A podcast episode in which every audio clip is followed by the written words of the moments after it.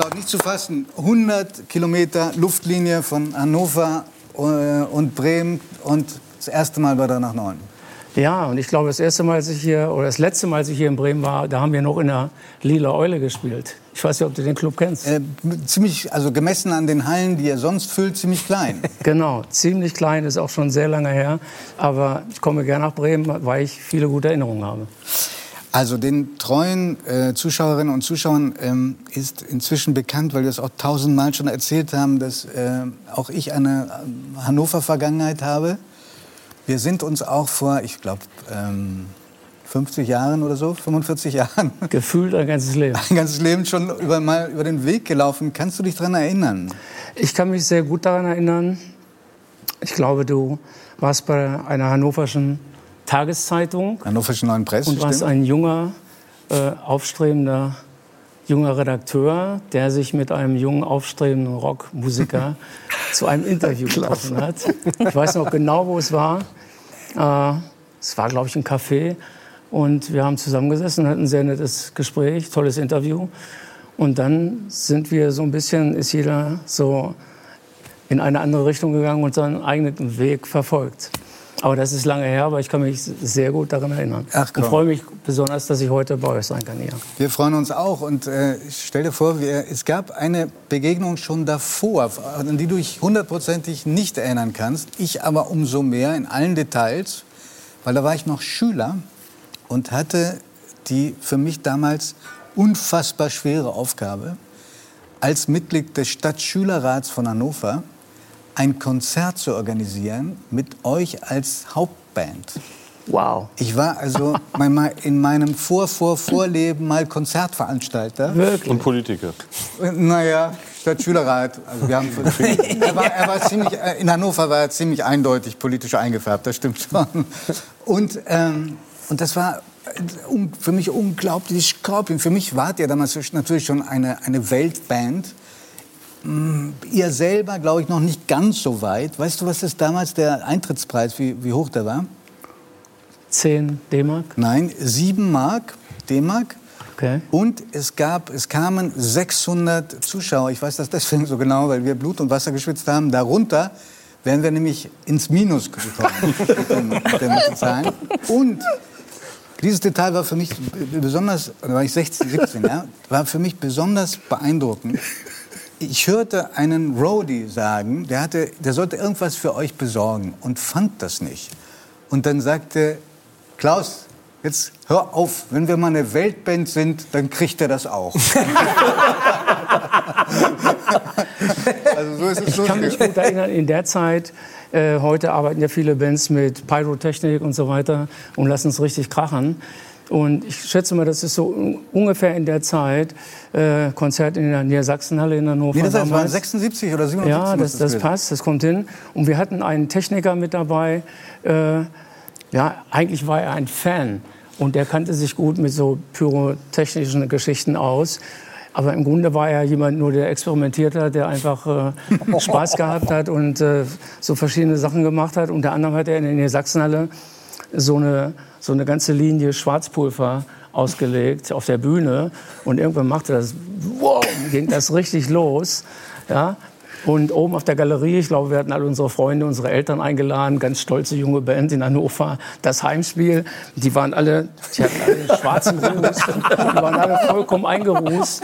Und später, und ich glaube, das war auch hier in Bremen, hat, hatte der gute Mann, ist ganz kreativ geworden. Und ich hatte so einen Rock'n'Roll-Zylinder. Ja, und er hat oben in den Zylinder so einen Einlass gemacht. Scheiße. Und hat da ohne, es dir, ohne es dir zu sagen? Ja, nee, doch, das hat er gesagt. Und hat da eine Menge Zeugs reingepackt, Schwarzpulver, irgendwas. Und die Idee war, tatsächlich am Ende des letzten Songs, ja, dass man noch mal so eine Aktion auf den letzten Schlagzeugwirbel so irgendwie wham und dann geht das Ding los. Ne? ja, und man konnte sehen, da war eine kleine, eine kleine Lampe, die flashte. Ja, und man wusste, dass, wenn das in Bewegung war, das war scharf, das Ding. Ja? Und bei dem letzten Song, also ich muss riesengroßes Vertrauen gehabt haben in den Mann, er war eigentlich nur so ein Hobby ja, das, ja. Jugend forscht, ja. Jugend forscht, ja. Der, auf jeden Fall, der letzte Song kommt, der letzte Song kommt, der letzte Wirbel kommt und sie geht und bang und das passiert nichts. Und ich gehe hinter die Bühne und denke, hatte so einen Kopf eingezogen, gehe hinter die Bühne und stehe und sage, Mensch, mit deinem Zylinder, das funktioniert aber auch nicht. In dem Moment macht das wham und das Ding geht los und mein ganzes, was immer ich anhatte, Shirt stand in Flammen für einen Moment und ich kam an dem Abend nach Hause und meine, damals meine Frau Gabi sagte, irgendwas riecht hier ein bisschen verbrannt. Und seitdem trägst du immer Kopfbedeckung. So ist es. Das ist eine reine Vorsichtsmaßnahme. Und keine Brusthaare mehr, ne? Ja, ich auch gerade gedacht. Ja, also das war die Zeit, wo du wahrscheinlich dich als Veranstalter versucht hast. Genau, ich blieb aber bei diesem einen Versuch. Ich habe gemerkt, was das für ein Mörderjob ist. Ähm, aber an Scorpions ist ja so vieles erstaunlich. Ähm, eins, eine Sache, die, die, die unerhört ist, ist, es gibt euch noch länger als drei nach neun. ähm, und du bist 69 zu den Scorpions gestoßen. Da gab es die aber auch schon. Ähm, ja. Also insofern bist du sozusagen ähm, Neuerwerbung da in gewisser Weise. Ähm, und vor, 50, vor genau 50 Jahren habt ihr eure erste LP gemacht. Mhm. Ähm, weißt du noch, wie viel ihr davon verkauft habt? Ich glaube, als wir 10.000 LPs verkauft hatten, war, war das ein Riesenerfolg. Ja. Irre viel. Ja. Die hatten in Hamburg bei Firma Metronom, da gab es ein neues Label, das hieß Brain. Und wir waren eine der ersten Bands auf diesem Label zusammen mit einer anderen hannoverschen Band, Jane. Äh, oh, die kenne ich noch. Die, ja, die waren ja abgedreht. Band. abgedreht. Mhm. Ja, to tolle Band. Und wir waren sozusagen die ersten Veröffentlichungen auf diesem Album. Eingefädelt hatte das der legendäre Conny Plank. Mhm. Äh, großartiger. Das in der Mitte bist du. Ja, das bin ich, ja, genau. Vor dem Unfall mit dem Zylinder. genau. genau. Ja, da sollten noch ein paar mehr Unfälle folgen. es war sozusagen, es war hin und wieder auch richtig gefährlich. Mhm. Ja, aber äh, das erste Album haben wir in Hamburg gemacht und das ist tatsächlich vor 50 Jahren im Februar rausgekommen. Deswegen 50 Jahre Recording Artist. Denn in diesem Monat kommt auch unser aktuelles Album raus, Rock Believer. Rock Believer. Und ja, es ist eine lange, verrückte Reise gewesen, die hoffentlich noch ein Stückchen weitergeht. Und wollen wir ganz kurz mal zurückschauen, was in diesem im Zeitraffer, was in diesen mehr als 50 Jahren alles mit euch passiert ist. Ja. Bitte. Dank. Schaust du dir das gerne an oder denkst du, mh, hm, wie die meisten Leute, die ich kenne, die sich nicht selber sehen? Gerne. Ach, sagen wir mal so, das sind alles Aufnahmen, die hat man in der letzten Zeit auch öfter gesehen, gerade wenn man ein neues man Album macht. Und äh, man äh, überlegt sich, was für ein Video macht man für die diversen Songs, die jetzt als Singles rauskommen. Und da war eine Idee, eben auch mal in die Vergangenheit ne, zurückzugehen und so verschiedene Clips äh, in diesen äh, neuen Titel mit reinzubringen in Rock Believer. Und das hat sehr gut funktioniert. Und haben zum ersten Mal, dass wir Kinderfotos von uns genommen haben, die wir damit äh, verwendet haben. Und natürlich siehst du dann hin und wieder auch die alten Clips.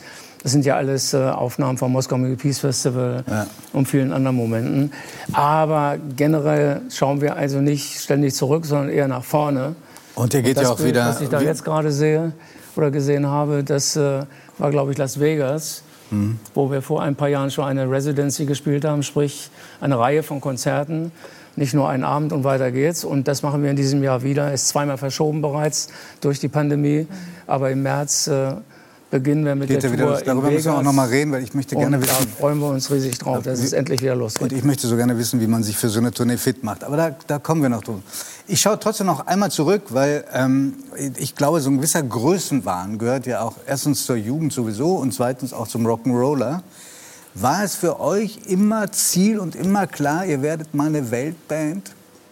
Berühmt, groß, reich, meine, was man will und was man möchte, ist ja die eine Sache. Ob man es erreicht, eine ganz andere. Das ist klar. Aber was war, hattet, die Motivation war, wir waren von englisch-amerikanischer Musik begeistert, inspiriert. Ja. Beatles, Stones, die Who, die Kings, all diese großartigen Bands, die Anfang der 60er uns so begeistert haben. Und diese Inspiration, dann selbst Musik zu machen, die Inspiration, die Leidenschaft für diese Art Musik, die hat ja ein ganzes Leben getragen. Und äh, du bist dann Schritt für, wir haben das Glück gehabt, dass wir Schritt für Schritt uns entwickeln konnten. Hat ja viele Line-Up-Wechsel gegeben, dann kam wieder ein neuer Drummer, dann kam wieder ein anderer Gitarrist. Das hat ja eine Zeit gedauert, bis die Formation da war, aber wir hatten Zeit, uns auch zu entfalten, wir hatten Zeit zu lernen, wir hatten Zeit, Songwriter zu werden, unsere eigenen Songs zu schreiben, natürlich auch mit Hilfe. Aber das war nicht meine Frage, Klaus. Ich, meine Frage war, ob du, ob, ob du, als ihr ganz jung wart und da angefangen habt, schon, wenn ihr da im Bus saßt und gefahren seid zu einem Gig, ob ihr dann schon diesen Traum hattet, wir wären es mal, die, so groß wie die, wie die englischen Vorbilder. Also unser Gitarrist Rudolf, der die Band ja schon 1965 gegründet hatte, lange bevor ich dazu stieß, Eben. Äh, der hat da tatsächlich dran geglaubt und vielleicht nicht jeder in dem gleichen Maße und haben gesagt, naja, und viele haben uns natürlich auch verlacht dafür und gesagt, die haben gerade auf euch gewartet in Amerika. Guck mal, eine Parallele zu Olaf Scholz, der hat auch als einziger lange daran geglaubt. Ja, das, das stimmt. Aber darf ich eins dazwischen Ja, natürlich. Ich muss Ihnen mal Danke sagen, weil ich bin mit meinem Cousin, ich komme auch aus Niedersachsen, in den 80ern mal nach Spanien gefahren, Urlaub. Und wir haben zwei Mädels kennengelernt, da vor Ort. Wir fanden die ganz spannend. Die haben sich aber nicht so richtig für uns interessiert. Wir haben den trotzdem ein Gespräch aufgenötigt. Und mein Cousin hat dann versucht, ihnen zu erklären, wo wir herkommen, aus der Nähe von Hannover.